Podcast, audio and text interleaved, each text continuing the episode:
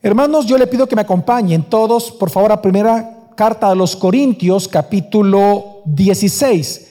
Me imagino que o trajo su Biblia o anda su celular y anda su Biblia, así que por favor le pido que le encienda y primera carta a los Corintios, capítulo 16. Y como le dije al inicio, yo le invito a que si puede ir apuntando, pues apunte lo que vamos a hablar porque es sumamente importante. De hecho, de esto queremos hablar en los próximos meses, parte de esto en los próximos meses.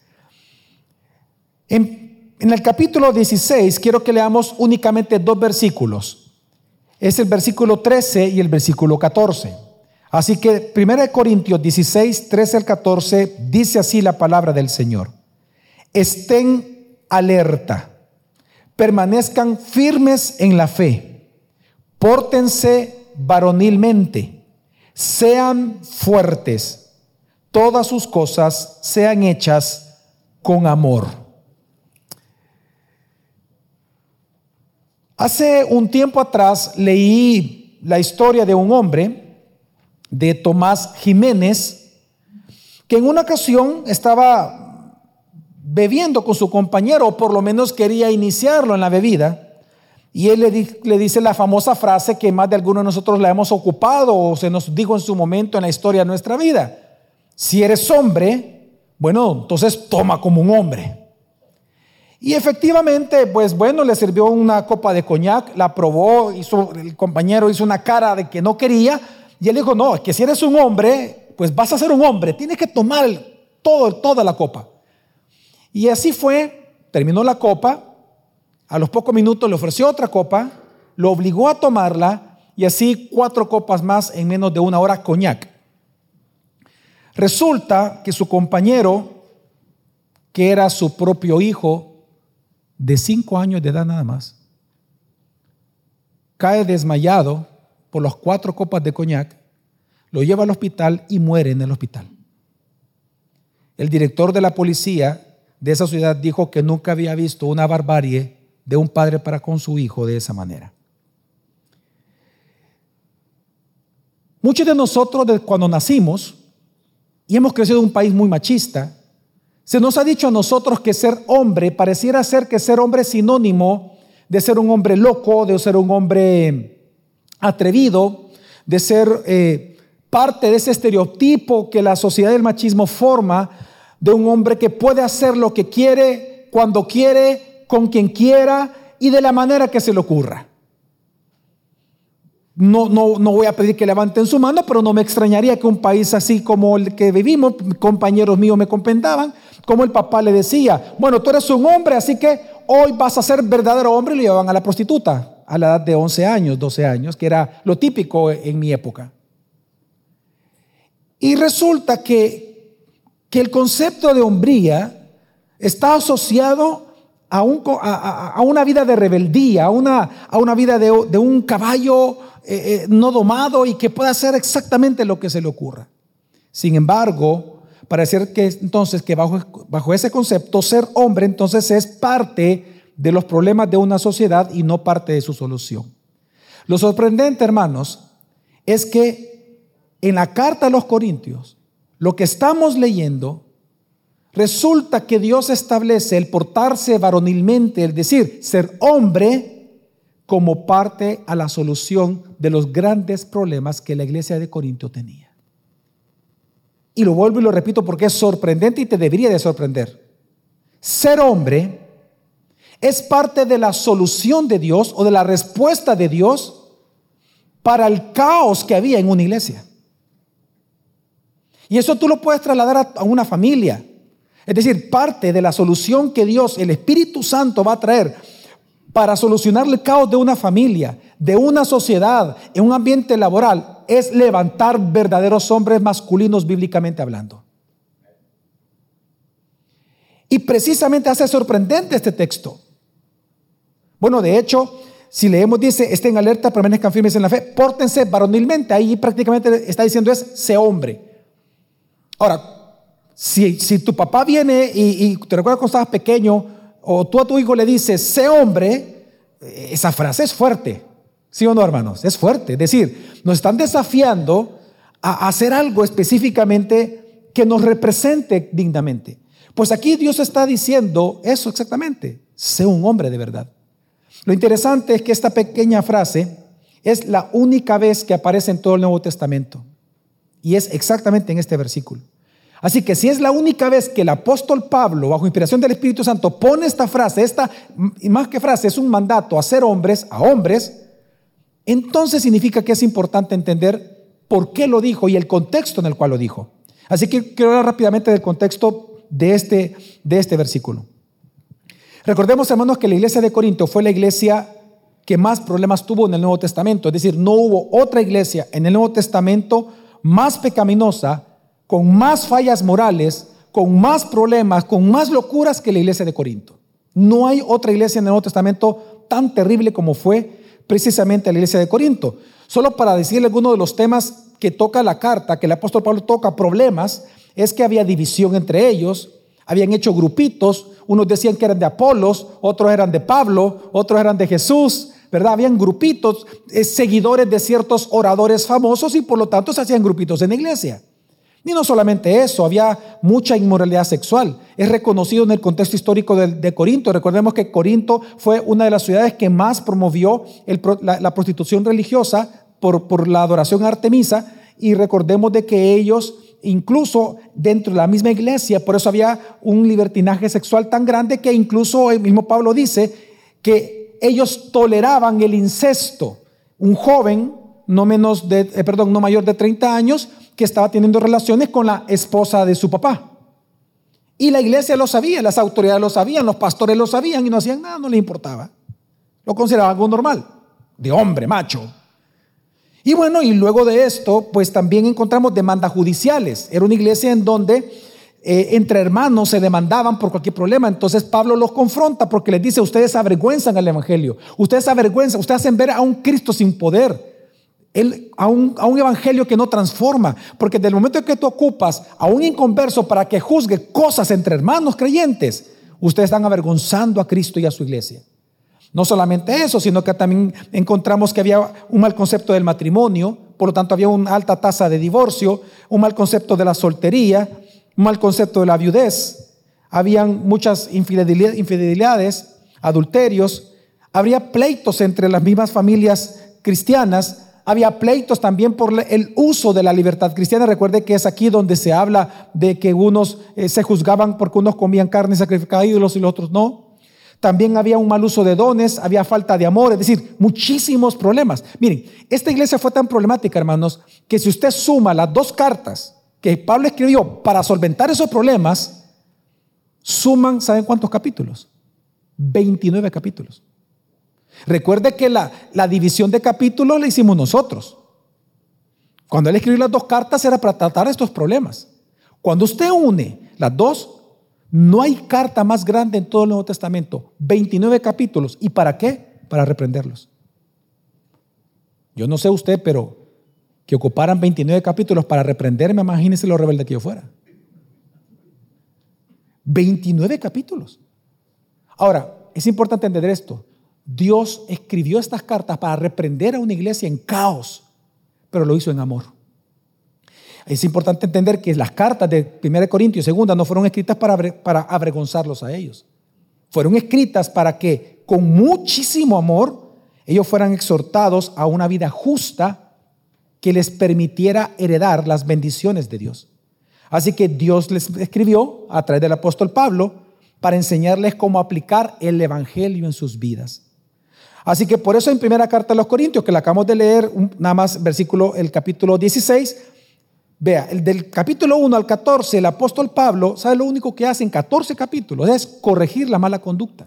Usted lo que ve son puros, puros mandamientos de lo que tienen que aprender por la mala conducta que ellos tenían. El capítulo 15, exclusivamente él lo que hace es enseñarles o corrige la mala teología. Ahora, ¿qué hace entonces el capítulo 16? En el capítulo 16 lo que hace simplemente es que si ya corrigió la moral equivocada de ellos, es decir, una como visión equivocada, doctrinas equivocadas que les hacían vivir equivocadamente, y ya había corregido la teología, entonces él termina dando indicaciones, mandatos cristianos de cómo entonces deben de vivir ahora que conocen la verdad. Entonces, en este capítulo 16 lo que hace son demandas cristianas. Y dentro de esas demandas cristianas se dirige a los hombres. Y es ahí donde les dice, versículo 13 al 14, sean hombres. Es decir, hermanos, que exegéticamente hablando, ser un hombre, es decir, vivir nuestra masculinidad bíblica, es parte de la respuesta de Dios a la raíz de los problemas de una iglesia en caos. Y eso nos tiene que humillar, pero a la vez nos tiene que sorprender y nos tiene que motivar. Saber de que Dios quiere que recuperemos una hombría, que nos portemos varonilmente como Él dice, para que parte de las cosas equivocadas que se hacen en tu casa, en esta iglesia, en lugar de trabajo, en cualquier lado, se solucionen. Por lo tanto, hermanos, hoy lo mismo sucede en la, en la sociedad. Lo que nosotros vemos hacia afuera es una familia en caos. Vemos una sociedad en caos. O sea, es, es terrible. Lo que nosotros vemos es una sociedad confundida.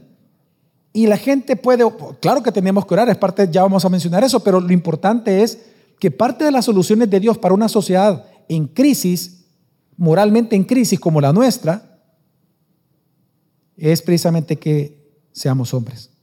Por lo tanto, yo tengo un propósito con el sermón de esta mañana, de esta, de esta, de esta noche, de la meditación de esta noche, y es que es exhortar los hermanos a que nos portemos varonilmente según Dios, porque somos parte de su respuesta al caos social.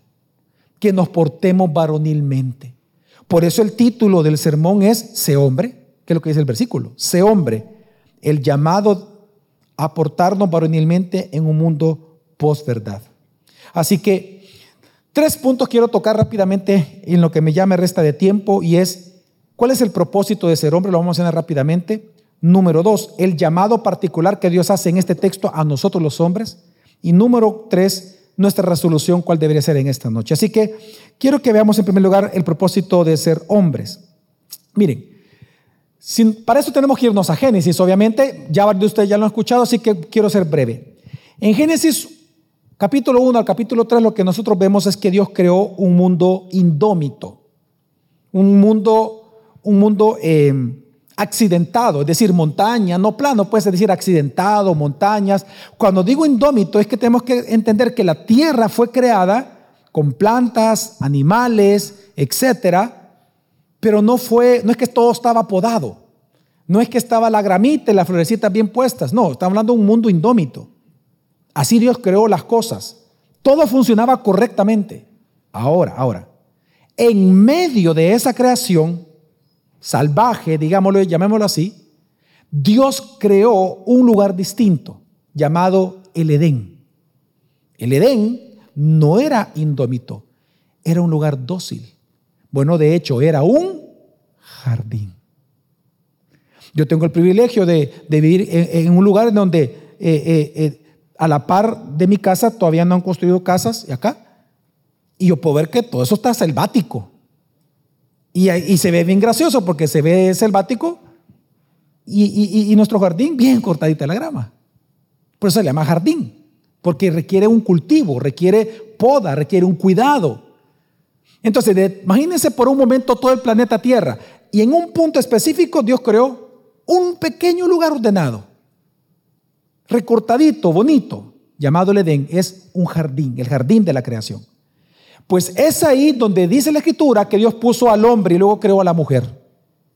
Recordemos de que Dios creó al hombre afuera del jardín, lo creó afuera del polvo y luego lo puso en el jardín. Y fue ahí donde le dio la orden que tenía que multiplicarse con su esposa fecundar la tierra y sojuzgarla.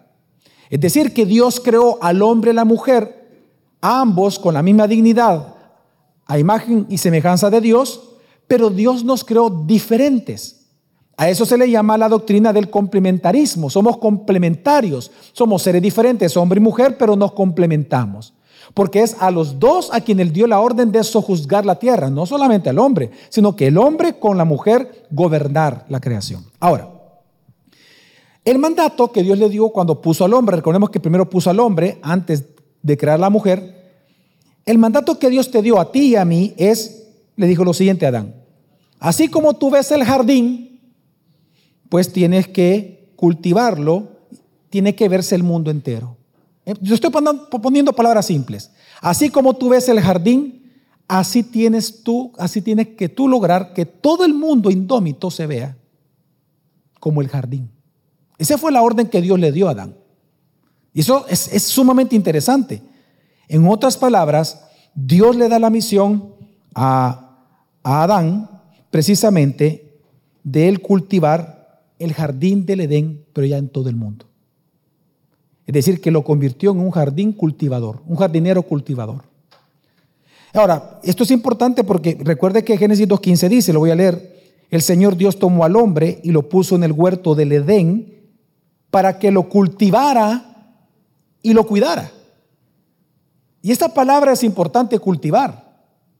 Es decir, la misión de Adán era que todo el mundo indómito fuera como este lugar no, indómito, dócil, que fuera como el jardín del Edén. Ahora, si nosotros entendemos un trabajo así, de esta magnitud, se requiere mucha ayuda, ¿sí o no, hermanos? ¿Sí o no, hombres? Amén. Y por eso es que Dios le dijo, vas a necesitar ayuda. Y por eso Dios le dijo, tienes que tener muchísimos hijos, miles, para que toda la tierra sea un jardín. Entonces, Dios puso al hombre precisamente para esto, y por eso en Génesis 1.28 es cuando dice que tiene que multiplicarse con Eva. Ahora, nosotros hermanos, por lo tanto, esta pequeña descripción nos ayuda a entender lo siguiente. Tú y yo fuimos creados, hermanos, para construir y crear algo y cultivar lo que hemos creado o construido. Nosotros fuimos creados para expandir, para cultivar algo.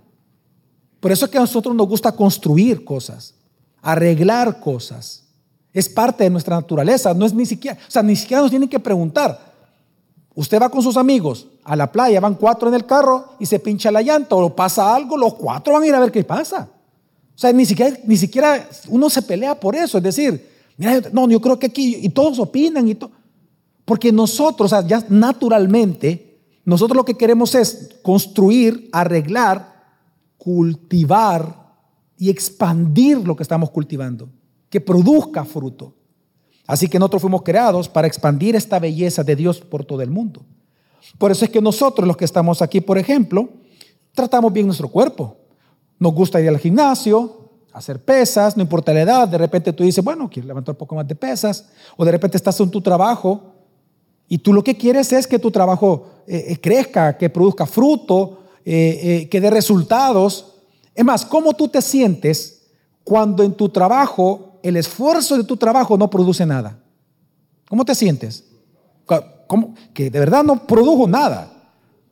Culpable, te sentís mal, lo que sea, ¿no? Hasta puedes hacerte como tonto y decir, o sea, la regué y, y vamos a ver cómo arreglo este volado.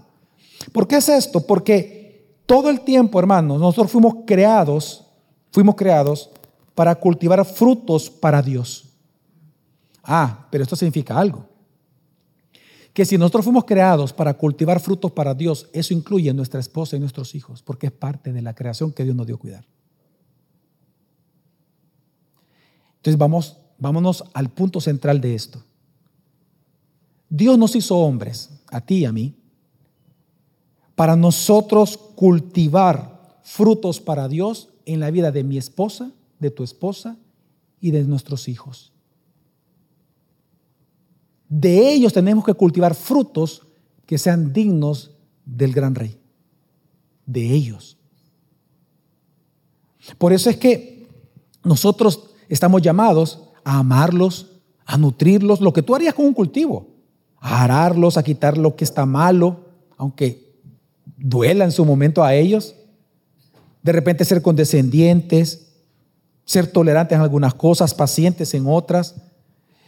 Miren, y por eso es que nosotros, hermanos, como seres humanos, como hombres, por eso que nos gusta ocuparnos de muchas cosas. Ah, antes de empezar este servicio, le pregunté a uno de nuestros hermanos, hermano, ¿usted está jubilado? Sí, me dice. Y usted está haciendo otras cosas. Sí, yo me dedico a hacer otras cosas distintas. Claro, le dije yo. No podemos estar nosotros sin hacer nada. Exacto. ¿Por qué los hombres no podemos estar mucho tiempo sin hacer nada? Porque precisamente nos aburrimos fácilmente porque nosotros sabemos que formamos parte o queremos formar parte o estamos llamados a formar parte de algo mucho más grande. Miren, incluso los que son haraganes, los haraganotes, los de verdad, los hombres que no parecen hombres, o sea, los perezosos y los indisciplinados, aún ellos quieren hacer cosas o quieren pertenecer a un propósito mayor que ellos mismos. Le voy a dar un pequeño ejemplo. ¿De dónde viene el que alguien sea fanático de algún equipo? Aquí hay personas, por ejemplo, que les gusta el fútbol. Y si yo les pregunto, mire, ¿cuál es tu equipo? Ah, el Alianza. Otro, el FAS. Otros, el Real Madrid. Otros, el Barça. Ah, es que ese es mi equipo. Y si yo te pregunto, ¿es tu equipo? ¿Acaso ellos te contrataron a ti? ¿Tú trabajas para ellos? Porque ahí dices mi equipo. Es que ese es el punto. E, e, e, la palabra fanático involucra casi una idolatría. De hecho, la palabra, la palabra fanático viene del latín que, significa templo. Digo esto porque precisamente los, nosotros los hombres siempre queremos ser parte de algo más grande. Entonces, cuando vemos estos grandes equipos, queremos formar parte de ellos, aunque sea nuestra cabeza. Todo esto lo menciono, hermanos, porque entonces, ¿qué significa ser un hombre?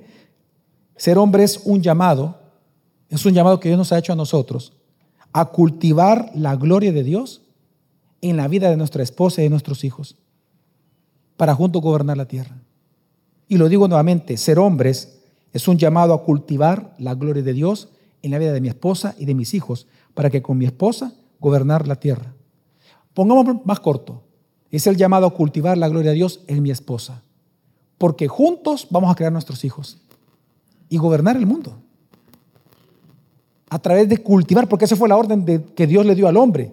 Tienes que cultivar este jardín. En el jardín, entendamos, en el jardín no estamos hablando de animales y en el jardín estamos hablando de la misma presencia de Dios. El jardín tiene el aroma de un templo. Para los que les gusta la teología, ustedes saben que es el, es el templo prototípico de todos los templos que encontramos en la Escritura, hasta Apocalipsis, es Génesis. Es el jardín del Edén. Por eso los elementos del jardín del Edén los encontramos en, en el tabernáculo, en la, en lo que se partió en el velo que, dividía el lugar santísimo del lugar santo, las palmeritas, todos esos elementos que mencionan flores, usted dice, ¿por qué menciona tanto flor? Ah, porque está mencionando todo lo que Dios creó en el jardín, no en todo el mundo, en el jardín. Las mismas piedras que dice que hay eh, eh, ónice, oro, eh, todas estas piedras que menciona el jardín del Edén son las mismas que se ocuparon dentro del tabernáculo y dentro del templo para adornarlo. Porque el Edén es el templo prototípico, así que cuando Dios le dice al hombre, cultiva esto por toda la tierra, está hablando no solamente de algo material, está hablando de algo sumamente espiritual. Del gobierno de Dios sobre toda la tierra, incluyendo su esposa y sus hijos. Ahora, si esto es así, la pregunta es, pastor, ¿y entonces cuál es el problema? Ah, bueno, que cuando un hombre no se somete su vida a Cristo, sigue siendo un cultivador, pero de cosas malas y su cultivo, en lugar de traer la gloria de Dios, trae la gloria de Satanás, la gloria del mundo, su propia gloria, la gloria de su pecado. En lugar de ayudar a la, creación, corrompe la creación el hombre sin Cristo al tratar de ser un cultivador. Y es que, hermanos, por eso nosotros vemos que parte de lo que vemos en el mundo del caos es esto. Vemos familias divididas, vemos conceptos equivocados Hoy a las mujeres le llamamos hombres y a los hombres le llamamos mujeres. Hoy el matrimonio es otra cosa menos de lo que dice la Biblia. Los hombres ya no se quieren casar. Dicen, no, primero el trabajo y quiero realizarme y luego casarme. Es decir, vemos un mundo inmoral, celebramos la inmoralidad, llamamos la inmoralidad hombría, vemos la falta de perdón como una virtud. Aguántate, no, que ella te pida perdón. Vemos la falta de misericordia, la falta de amor, precisamente como parte de la hombría cuando realmente es alejado de Dios. Por eso, y esto es lo que nosotros vemos ya en la caída, si se le llama en la Biblia la caída, nosotros así le llamamos la caída del ser humano, en el capítulo 3, y ya en el capítulo 4 vemos los efectos sociales de esa caída. Ya en el capítulo 4 se menciona, el primer, se menciona los, la poligamia, aparece en el capítulo 4 ya. Vemos incestos, vemos violaciones, vemos abusos, muchas cosas ya en el 4. ¿Por qué? Una vez más, porque cuando el hombre se aleja de su función, el caos viene a la creación. Porque es al hombre a quien Dios le dijo, cultiva esto por sobre la faz de la tierra. Expándelo. Ahora la pregunta es, ¿qué hizo Dios ante la caída? Lo interesante, hermanos, es que Dios no quitó la responsabilidad de nosotros los hombres. Dios no quitó la responsabilidad de que tú y yo seamos cultivadores. Lo que Dios hizo fue maldecirnos, pero también, y esto es interesante, maldijo lo que teníamos que cultivar. Maldijo la tierra. Quiero que me acompañen, aquí, bueno, creo que está en pantalla Génesis 3, del 17 al 19, dice, dice, maldita será la tierra por tu causa y fíjese bien cómo tenemos que ejercer nuestro cultivo. Con trabajo comerás de ella todos los días de tu vida, espinos y cardos te producirá, y comerás de las plantas del campo. Con el sudor de tu rostro comerás el pan. Si nos damos cuenta, hermanos, Dios no quitó, no nos quitó el llamado a cultivar la tierra, sino que lo que hizo fue darnos una maldición de que nosotros vamos a sufrir cultivando la tierra. ¿Y la maldición que consiste? Lucharás contra aquello que yo te he puesto a cultivar. Lucharás contra aquello que tú estás llamado a cultivar. Te va a costar. Tienes que hacerlo. Mi demanda hacia ti que tú tienes que cultivar a tu esposa. Tienes que cultivar a tus hijos. Mi temor en ellos, pero te va a costar. Tus hijos van a ser rebeldes te van, te, van a, te, van a mal te van a ver como un enemigo, tu esposa te va a ver como un enemigo, pero tú tienes que seguir cultivando en ellos, porque esa es tu tarea. Y es impresionante, porque la maldición es que vamos a tener que luchar contra aquello que estamos llamados a cultivar. La maldición es sobre la tierra, no sobre nosotros. E, este punto de la maldición. En Cristo ya fuimos libres de toda maldición. Amén, hermanos. Pero la tierra no. La tierra está gimiendo, dice todavía. Esperando la liberación, dice. Así dice la escritura. La liberación. Entonces, nosotros tenemos que ser cultivadores, pero que conste que no siempre tú vas a cosechar frutos. Es lo que está diciendo la Biblia. Algunas veces vas a cosechar espinas y cardos de lo que tú cultives en tu trabajo, de lo que tú cultives en tu esposa, de lo que tú cultives en tus hijos. Vas a, cosechar espinos y cardos. Es parte. Mire, dar un ejemplo. Díganme ustedes, hermanos, si es fácil o no guiar a nuestros hijos al temor del Señor. ¿Es fácil hacerlo? ¿O es difícil? Difícil. Cuando tú intentas hablarle de Dios a tus hijos, ¿qué cara te ponen? ¿De alegría? De tristeza, qué aburrido. ¿Cómo? Ni lo ven a uno, claro. Sí, yo estaba hablando de aquellos que por lo menos lo ven, vea. Sí, no lo ven a uno, sí. Conozco jóvenes que dicen, no, es que no te puedo ver. No, que no, que no me puedas ver, es que no quieres. Es obvio. Y lo mismo que pasa con Dios en el jardín de no, no, no, te puedo verle. Se escondió Adán. Digo esto, hermanos, porque precisamente cuando nosotros tratamos de hablar a nuestros hijos, no siempre es fácil. Cuando tú, ¿cómo? Hablarle a tu esposa, guiar a tu esposa al temor del Señor, ¿es algo fácil? ¿Acaso sucede automáticamente? ¿Acaso tú vienes y le hablas a tu esposa, a tus hijos, esta es la palabra del Señor, oras con ellos, amén? ¿Ya cambiaron? ¿Fueron transformados? ¿Nunca más vuelven a hacer lo mismo? no. Vas a cosechar espinos y cardos, dijo Dios. Pero tu función es seguir cultivando. Y y, por ejemplo, la pregunta es, ¿y cuando tú no lo consigues, habiéndote forzado con tu esposa y con tus hijos, ok, ¿qué haces? ¿Vas a abandonar el matrimonio? ¿Te vas a divorciar de ella porque tú no supiste dirigirla? Hermanos, el llamado a ser hombre es un llamado a ser hombres del Evangelio. A ser realmente hombres por medio del Evangelio. Mira, te lo voy a decir de esta manera. Te voy a dar un ejemplo. Yo tengo tres hijos. y todos los que tenemos hijos van a entender esto. Hay una, hay una edad, bueno, y aún de adultos es bien difícil, pero hay una edad en que están pequeños y ellos quieren andar por un borde o agarran las tijeras. Uno que les dice cuando un niño pequeño agarra tijeras. Uno que de papá, ¿qué les dice? ¿Qué le dice? No lo toques, no lo, no lo agarres, déjalo. Porque se pueden cortar. Lo que usted quiere es que no se corte. Lo que usted quiere, oiga bien, lo que usted quiere es un bien para su hijo, para su hija. yo no lo veo así, pero así es. Si usted le dice, si él está en, una, en un borde y se puede caer y en un lado hay, no sé, tal vez no un precipicio, pero si algo alto que le pueda quebrar algún hueso, ¿usted qué le va a decir? Bájate de ahí. Ahora, ¿cómo el niño interpreta las órdenes de nosotros los padres? Qué aburrido papá. Eh, eh, él, quiere que yo sea infeliz. Él no me, no me entiende, no me, etc.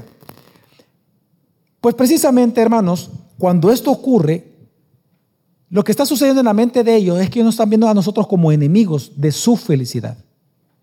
Pero todos los papás que estamos aquí, todos podemos decir que amamos a nuestros hijos, amén.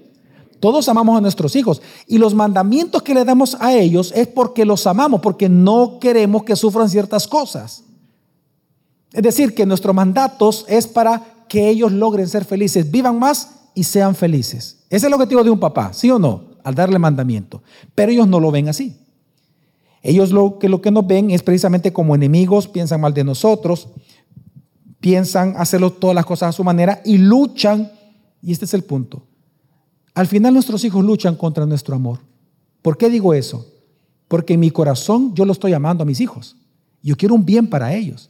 Pero ellos, ellos al pensar que yo no los estoy amando, que lo que estoy haciendo es siendo un aguafiestas, ellos están luchando contra mi amor.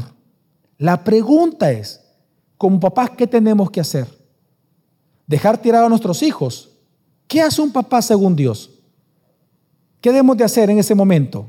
O en los siguientes días, o en las siguientes semanas, seguirlos amando, seguirlos criando. Amén. Amén. Seguirlos criando. Y seguir intentando y seguir cultivando en ellos. Sin descanso. Aunque nos paren la cara, aunque nos digan malas palabras. Y seguimos. Ok. Hermanos, ¿acaso eso no se parece al Evangelio? Resulta que Dios te ama a ti. Y Él te da mandatos a ti porque te ama, porque Él quiere que tú seas feliz. Pero nosotros no queremos saber nuestra propia opinión.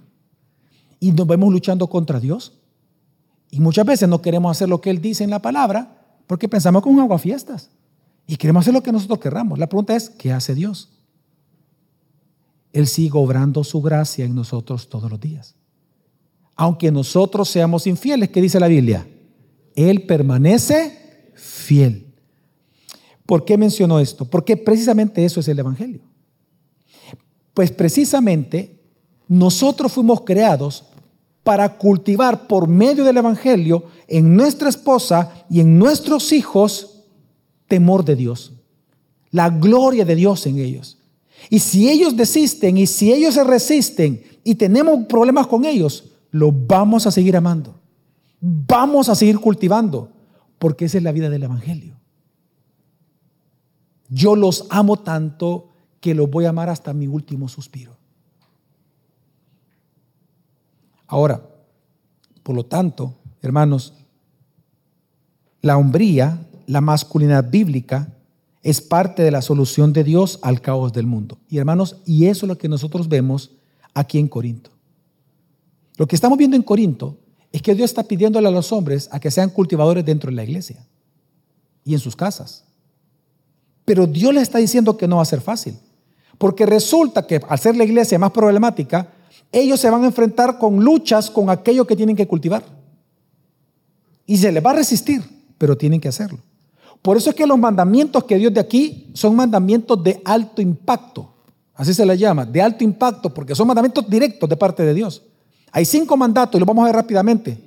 Hay cinco mandatos que Dios nos dice a nosotros los hombres, que es un llamado particular a los hombres. Cinco, estén alertas, permanezcan firmes en la fe, pórtense varonilmente, sean fuertes y todas las cosas sean hechas con amor. Así que rápidamente vamos a analizar este llamamiento. Número uno dice, estén alertas.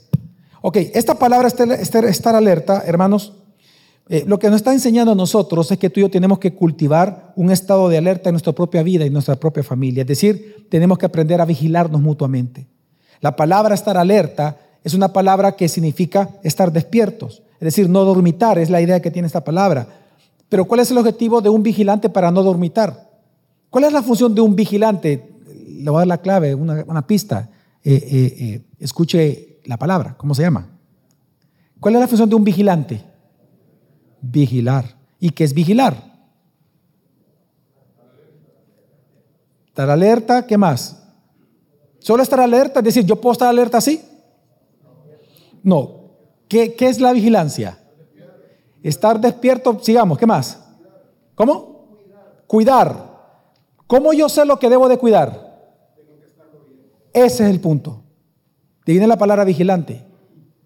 La función de un vigilante es saber lo que está ocurriendo. Cuando Dios le dice a nosotros los hombres, estén alertas, ¿sabes lo que Dios está diciendo? Que no puedes estar dormitado y tienes que saber lo que está ocurriendo con tu esposa. ¿Qué enemigos la están rodeando? ¿Qué tentaciones está enfrentando? ¿Qué necesidades tiene? ¿Qué es lo que la está acongojando? ¿Qué la está molestando? ¿Qué la está afectando? ¿Qué es lo que la está alegrando? Y a tus hijos, ¿qué los está afectando? ¿Qué los está amenazando? ¿Qué los está tentando? Y hermano, y a nosotros mismos. Estar vigilante de nosotros. Porque nosotros sabemos nuestras propias tentaciones cuáles son. Y las luchas y, y las luchas que tenemos nosotros como hombres. El mandato es a estar vigilantes, a poder ver, observar y entender lo que nos está ocurriendo. Así que hermanos, ser hombres implica ser vigilante de los enemigos de nuestra viña, de nuestro jardín. Así como un jardinero, yo tengo un jardinero que se llama Jesús. Me dice, ¿verdad? Si se llama Jesús. Y yo le digo, Don Jesús, le digo. Y Don Jesús, él es vigilante. Yo ahí veo cuando está con una, una cuma, haciéndole así. ¿Qué está haciendo Don Jesús? Le digo, quitando la mala hierba, me dice. Y todo el jardín de todito voy para pedacitos, me dice. Y ahí va, con paciencia. esa es la función de un hombre. La función de un hombre es ser vigilante del jardín, que es su esposa y sus hijos. Ese es el jardín. Nosotros tenemos que ser, por lo tanto, si, refiriéndome a Génesis, ser constructores de este muro perimetral de defensa contra el enemigo. Tenemos que estar conscientes de las artimañas del enemigo. Mire, el contexto nos lo dice mucho. Es que cuando Pablo dice estén alertas, es porque Corinto no era una iglesia que estaba alerta. Se lo voy a mostrar. A lo largo de la carta lo que nosotros vemos que había un estupor físico en ellos. Estaban borrachos, pasaban borrachos muchos de ellos. Y por estar borracho, recuerde que el que está borracho no sabe lo que le está ocurriendo. A un borracho le pueden pintar la ceja y ni cuenta se da. El borracho pierde el sentido, por eso es que la ley le prohíbe eso, porque tú pierdes el sentido de alerta de tu propia vida. Te pueden abusar y violar y tú estás borracho y no, ni te acuerdas. Entonces, había un estupor físico, pero también había un estupor espiritual, tanto que ellos no sabían los principios espirituales de la escritura, por lo tanto no sabían de qué defenderse. Cuando tú ignoras la Biblia, si tú no estudias la Biblia, tú ni siquiera vas a saber de qué defender a tu esposa, de qué defender tu casa. Tú ni siquiera vas a saber lo que es pecado para ti, ni vas a poder identificar ningún enemigo porque no conoces la voluntad de Dios. Y es lo que ocurría con la iglesia de Corinto. Solo para darte un ejemplo, solo quiero que escuchen, eh, me lo voy a explicar, versículos, versículos, por ejemplo, el capítulo 5, 6 dice, ¿no sabéis que un poco de levadura leuda toda la masa? O sea, cuando él dice, no saben es porque no sabían. Ellos tenían un estupor espiritual, eran ignorantes de la escritura. Y por eso tenían los grandes problemas. Entonces les dice, no sabéis, es decir, ¿No sabéis la ventaja que disciplinar a los hermanos? Luego dice, ¿no saben que los santos juzgarán? 6.13, ¿no sabéis que juzgaremos a los ángeles? 6.9, ¿no sabéis que los injustos no heredarán eh, eh, el reino de Dios? El versículo 15, ¿no sabéis que vuestros cuerpos son miembros de Cristo? El 6.16, ¿no sabéis que si te unes con una ramera, con una prostituta, vienes a ser una sola carne con ella? 6.19, ¿no sabéis que eres templo del Espíritu Santo? Y así, no sabéis, no sabéis. Una de las frases más repetidas en todo el 1 Corintios. No sabéis, no sabéis, no sabéis. Y por eso es que ya en el capítulo 15, versículo 34, Pablo dice, despierten a la justicia y dejen el pecado. Despierten, es decir, estén qué? Alertas. Entonces, por lo tanto, ¿qué significa ser vigilante? Ser vigilante de tu propia vida, de tu esposa y tus hijos. Ahora, ¿de qué? Solo lo voy a mencionar, todo esto está en la Biblia, usted recuerda los versículos de Satanás y sus maquinaciones. Dice, estad alerta porque vuestro adversario el diablo te está buscando a quien devorar. Estad alertas, vigilantes. También de nuestras tentaciones y de las tentaciones de nuestra familia. Así dice la escritura, estad alertas y orad para que no caigan en tentación. De la apatía y de la indiferencia. Apocalipsis 3 menciona eso. De los falsos maestros. Tenemos que estar alertas de orar, de siempre estar orando todo el tiempo. Y también nos manda a estar alertas del regreso de nuestro Señor Jesucristo. Así que cuando dice aquí la palabra de Dios, estén alertas, hermanos, lo primero que tú y yo como hombre tenemos que cultivar es la vigilancia de aquello que nos destruye nuestra propia vida y por lo tanto luego la vida de mi esposa o de mis hijos. Y yo debo de estar alerta en contra de los enemigos que vengan. Amén. La pregunta es, ¿cómo se hace eso? Siguiente mandato, para eso está el siguiente. Permanezcan firmes en qué? En la fe. ¿Y por qué la fe? ¿De dónde viene la fe? De oír la palabra de Dios. Exactamente. Que, la deficiencia del primer punto. Lo que no está diciendo es permanecer firmes en la fe. La palabra firme es la palabra de donde cuando usted mete una tienda de campaña, usted pone la estaca y la mete en la tierra. Esa acción de, de meter la estaca se llama firmeza en griego. Entonces dice, firmes en la fe, en otras palabras, el segundo mandato que nos da como hombres es que tenemos que cultivar una vida arraigada, cimentada en el Evangelio. Hermanos, ser hombre implica cultivar las doctrinas bíblicas en tu propia vida, cultivar y construir un sistema de sana doctrina que defienda tu causa, que defienda el Evangelio en tu propia casa. Es cultivar las doctrinas bíblicas y cultivarlas en ti mismo primero, pero también en tu esposa y en tus hijos. Recordemos el contexto también de Corinto.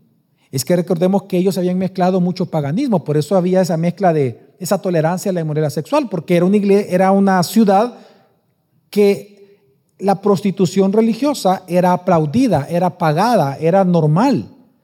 Entonces la gente que se convertía y venía con esas prácticas, para ellos tener sexo en nombre de Dios con cualquier persona, con una prostituta, era algo normal. Ellos tienen que ser reenseñados. Y por eso es que Pablo dice, estén firmes. En otras palabras, manténganse en la enseñanza de los apóstoles y de los profetas, en el Evangelio, la sana doctrina. Así que lo segundo que tenemos que nosotros, hermanos, cultivar en nuestra propia vida es un sistema de fe basado en el Evangelio.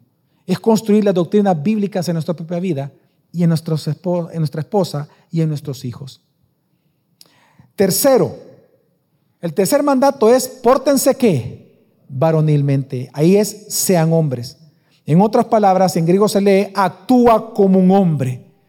El contexto es de valentía. El mandato es bien simple. Hazlo. Es decir, que bueno, sí, tenemos que construir un sistema doctrinal en mi corazón y mi casa, donde eso para que no nos, para que la casa se fundamente en la roca y no en la arena. Perfecto, ya lo sabes, ahora hazlo. Sí, yo sé que tengo que discipular y esto. Hazlo. Sí, tengo que hacer que mis hijos sirvan al Señor. Hazlo. Eso es, eso es pórtense varonilmente. Que sucedan las cosas. Ser responsable, ser maduro en la interpretación de pórtense varonilmente. La idea es ser maduro. ¿Saben cuál es la diferencia en la Biblia, en este contexto, entre un hombre inmaduro y un hombre maduro? Es que el hombre inmaduro es un niño se porta emocionalmente, su tensión emocional. Yo no quiero ir, yo, quiero ver el, Netflix. Yo por eso no voy a ir, yo quiero ver partido de fútbol. Ya hablamos con mis amigos que vamos a tomar un par de cervezas y vamos a ver eh, la NFL y por eso no voy a ir. Es un infantil. Es un niño que todas las decisiones son emocionales. Me hablaste mal. Y, o el hombre tira la puerta para avergonzar a la esposa y que se enoje la esposa o que se sienta mal y ya no te hablo, ¿cómo estás hablando? Puchica, yo te voy a colgar, pum, y colgamos. El maduro no. El maduro no se, no se mueve por emociones. ¿Sabe cómo se mueve? Por responsabilidades. Espérate, espérate, espérate. Sí, me estás ofendiendo. Quiero decirte lo que me estás ofendiendo. Pero vamos a hablar. No se ponga el sol sobre nuestro enojo, dice la Biblia. Así que no vamos a descansar, ni nos vamos a dormir hasta resolver estas cosas.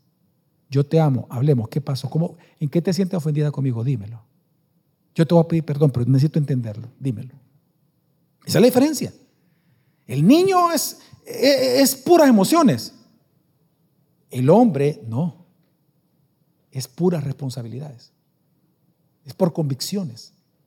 Así que por lo tanto, cuando dice pórtense varonilmente, es que aunque tú no veas fruto en tu familia, no veas fruto en tu esposa, no veas fruto en tus hijos, del cultivo que estás haciendo, aunque incluso tú veas solo cardos y espinas, sigue limpiando tu jardín, sigue limpiándolo, sigue predicando la palabra, sigue enseñando, sigue insistiendo, porque pronto verás los frutos. Pero hazlo, ama a tu esposa, tenle paciencia, de verdad, ámala. Te tira las rosas, regálale más rosas. Eh, la, la, vuelve a patear, regálale 200 ramos. Sea amoroso. No tomes venganza. Es tu propia carne. No te odies a ti mismo. Es que odiar a la esposa odiarse a sí mismo, dice la escritura. No te odies a ti mismo. Ámala. Insiste. A tus hijos también.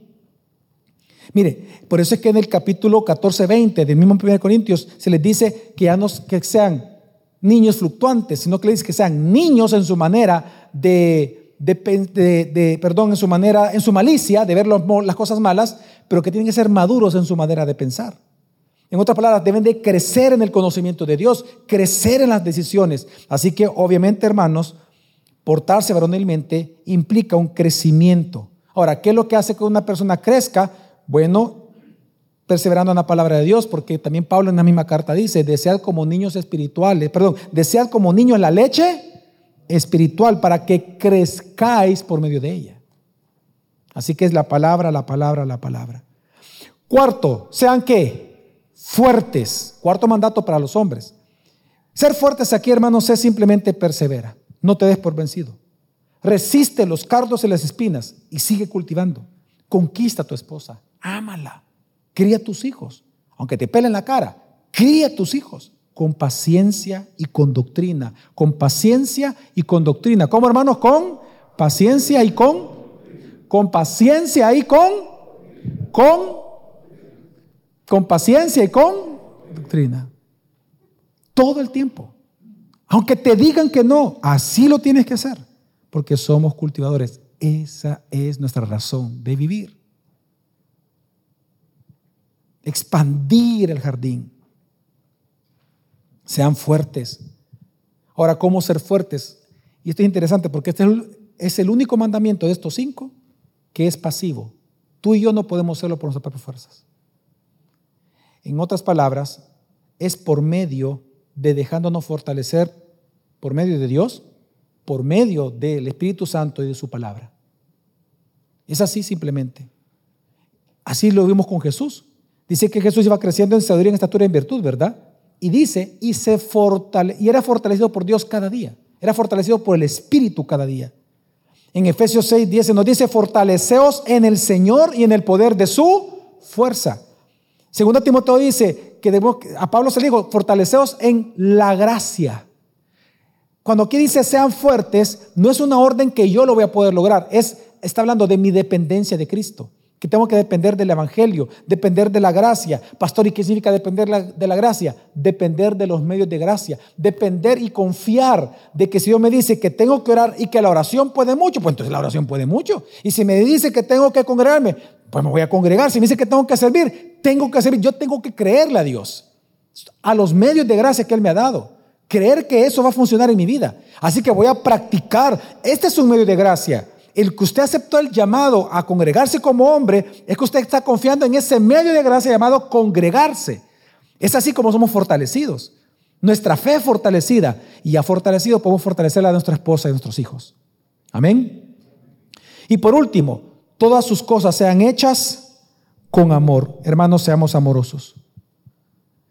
Y, aquí bien interesante porque, fíjese, no solamente nos está diciendo a nosotros que tenemos que ser valientes, no, sino que dice amorosos. De hecho, el amor es lo que equilibra los otros mandamientos. Porque si leemos despacio dice, todas sus cosas, es decir, todo lo anterior, todo tiene que ser hecho con qué? Con amor. Es decir, que ser hombre, hermanos, significa tener un amor fuerte, un amor varonil, un amor firme, un amor vigilante. Yo todo lo tengo que hacer por amor a Dios y a mi familia. Amor a la iglesia, amor a Cristo. Amén. Hermanos, por lo tanto, nosotros, no, miren, nosotros los hombres no solamente tenemos que estar preparados para pelear la buena batalla. Todos esos versículos nosotros no llegan a los hombres. Nos gustan esos versículos. Pero no solamente tenemos que prepararnos para pelear la buena batalla o para, para correr la carrera. Hermanos, tenemos que realmente prepararnos para amar como Cristo amó a su iglesia. Tenemos que prepararnos. Y, te lo digo de verdad si hablamos de cultivo. Hombría sin amor, o sea, intentar ser hombres sin amor, cultiva rebelión. Y solo amor sin hombría, lo que cultiva es una vida libre, un libertinaje, puro pecado en tu propia familia. Tienes que ser tanto un hombre como hacerlo amorosamente. Ahora, por lo tanto, solo para concluir, entonces, ¿cuál es la resolución que tenemos que tomar en esta noche, hermanos? ¿Cómo está tu matrimonio? Si es que tienes matrimonio. ¿Cómo está tu relación con tus hijos? ¿Cómo están las cosas en tu casa? ¿Cómo está tu propia vida espiritual? Pues bueno, hermano, la respuesta de Dios para darle solución a esas cosas es sé hombre. Sé un hombre de verdad. Sé hombre. Sé un hombre de Dios. Un hombre del Evangelio. Masculinidad bíblica. Recordemos que esa es parte de la respuesta de Dios a un mundo en caos. Es cierto, ama a tu esposa y a tus hijos. El amor es sacrificio. Sacrifícate entonces para ser un hombre de verdad. Cultivando en sí mismo, en ti mismo y en ellos, solo estoy resumiendo, vigilancia mutua una vida cimentada en un sistema de sana doctrina, una vida responsable y perseverancia en Cristo. Pero hazlo, sé un hombre. Y hermanos, en medio del desorden que hay tal vez alrededor nuestro o nuestra vida, ser un hombre es necesario para que muchos de esos problemas se resuelvan. Por eso es que inicié como inicié saludándolos. Yo estoy convencido que entre más vengamos a las reuniones de hombres, el fruto que se va a cultivar en esta iglesia va a ser muy grande. Amén. ¿Lo estamos entendiendo hoy? Amén. Y por eso una reunión de hombres. Así como los pedos picapiedra, de búfalos mojados. Aquí solo hombres. Aquí queremos hombres que escuchen, ¿verdad? Porque de verdad los frutos van a ser enormes para la gloria de Dios. Amén. Vamos a orar.